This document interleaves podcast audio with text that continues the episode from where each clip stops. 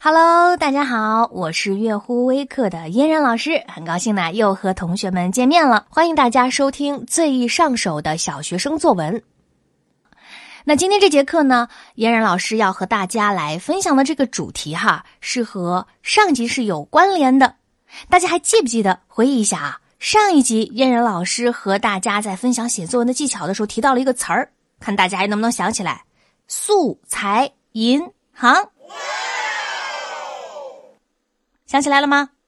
嗯，那今天呢，我会继续给同学们来讲一讲如何丰富我们的素材银行。那我们的关键词就是现在，有一个很特殊的时刻，就是现在。现在呢，可能会发生着很多的事情。如果我们把这些事情全都记录下来，老师和你说啊，就可以写出一篇好文章。那可能有的同学听到这儿就觉得奇怪了，老师啊，现在是什么呢？现在有什么可写的呢？现在怎么写呢？嗯，如果呢，你现在脑子里也充满了这样的疑问，不要着急，我们现在就来聊一聊哈，这个现在怎么写？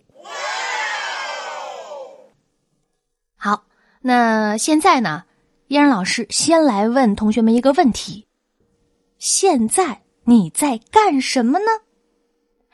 老师来猜一下啊，呃，可能呢。你正坐在书桌前，或者呢是躺在沙发上面，正在听老师讲这篇好奇怪的文章题目，是不是？把现在写进作文。比如说，老师让你写一篇这样的文章，你会怎么想呢？你可能在想：哎呀，从来没有写过这样的题目，怎么写呢？我得，嗯，也许。可能是，哎，说不定是这样写，哎，也可以啊。如果你出现了像刚刚老师这个猜测的那样一些奇奇怪怪的这个想法念头的话呢，就说明呢你正在对题目进行积极思考，这是一个很好的表现。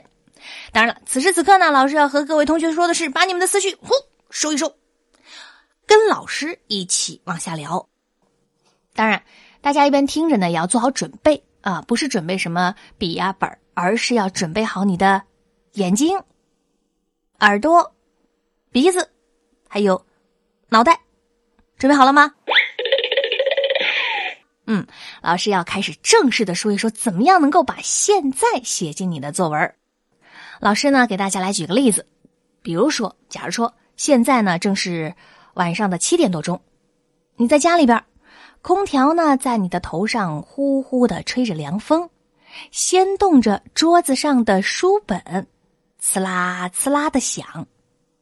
电视里呢，正在播放世界杯足球赛实况，有主持人的解说，足球场上的叫喊，还有欢呼，那是此起彼伏。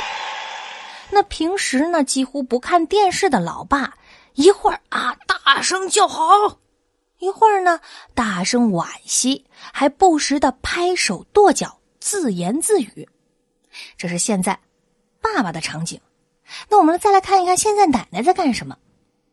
现在啊，奶奶却不喜欢喝这杯世界热茶，她总是喜欢啊，把老花镜架到鼻梁下端，专心的看那本《夕阳红》，大概。不会超过十分钟，他准会把看到的什么养生之道啊，加上自己的演绎，全部告诉给妈妈听，而妈妈呢，总是微笑的听着。啊，我们刚刚已经从奶奶身上呢说到了妈妈身上，那我们就来看看现在的妈妈在做什么呢？妈妈呀，刚洗完饭碗，那她一边呢听着奶奶的演说。一边把阳台晾着的衣服收回来，一件一件的叠着，又轻手轻脚的拿出针线，把一颗掉了的纽扣缝上去。看，我们说了，现在的爸爸、现在的奶奶、现在的妈妈在做什么？那你现在是在想什么呢？啊，你可能是在想。哦，原来爸爸也是个球迷，他平时是没时间看电视的，可世界杯一开播，他就放下手里的事，迷上足球了。奶奶是家里最爱说话的人，她要是不说话呀，八成是在生气。看来啊，今天奶奶很高兴。妈妈总是最早起来，最晚睡觉，做的事儿也最多。好的，刚刚老师呢给大家举例说了很多很多现在此时此刻正在发生的事情。总之呢，只要你用眼睛去看，用耳朵去听，用心想。当然，还记不记得老师之前和大家说过，观察的时候需要用哪些器官？说了眼睛，说了耳朵，还有什么？哎，大家呢还可以用鼻子去闻，或者呢用手去摸，然后呢就能够把现在的情景啊收进你的眼睛里、耳朵里、手里或者是心里，那自然而然是不是就能够写进你的作文里了呢？其实啊，许许多多的大作家呢都是用这样的方法把文章写出来的。这个方法有个特别好听的名字。叫做深入生活，体验生活。你看，有了刚刚老师给大家举例的那一段描写，现在你准备给他取一个什么样的题目呢？你看，你是用我眼里的一家人，还是我家的世界杯，或者索性啊，你的这段描写的名字就叫现在。啊，大家呢可以选择其中一个呃最有新意的，也最能概括这段内容的题目。那写的时候呢，大家就可以把你听到的、看到的、想到的，或者呢是按人物的活动分成一小节一小节来写。这样的话呀，层次就会更加的清楚一些啊。这是一个小窍门，大家要记住了。所以大家看，我们的每时每刻都可以成为我们的现在。那这样一下来呢，我们是不是就有收集不完的素材了呢？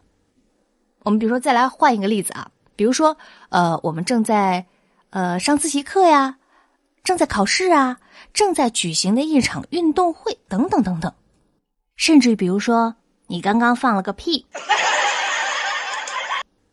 哎呀，同学不要笑，这放屁很正常的嘛，好不好？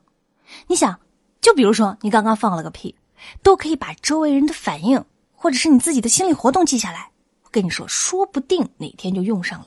嗯，另外啊，呃，在这老师要提醒一下大家，有一点大家要注意一下，就是我们刚刚说了很多现在的例子，但是我们这儿说的这个现在哈，它不是说就此时此刻这一瞬间，它呢可以是呃一段时间，也可以是几天，甚至是一年。比如说你现在十岁，对吧？这就是一段比较长的时间。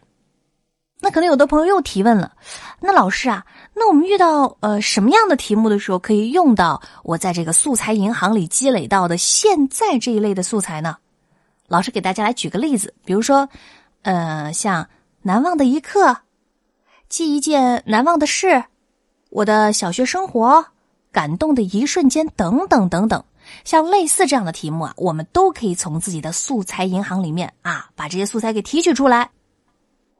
现在呢，可能你并没有在写作文，但是老师都强调过很多次了，一定要多多积累素材，要准备这个打仗用的粮草。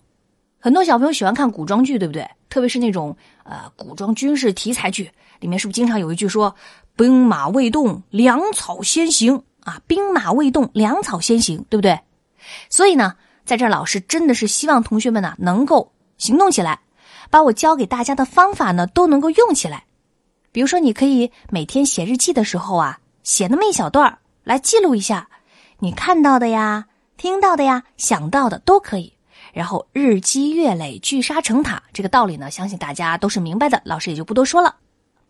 那希望同学们呢，今天就能够行动起来，把自己看到的呀、听到的呀、想到的等等等等内容呢，都拿一个小本本记录下来。好了，今天呢就和大家说到这里，也欢迎大家呢 给我们点赞、留言、关注“月乎微课”，学习最易上手的小学生作文。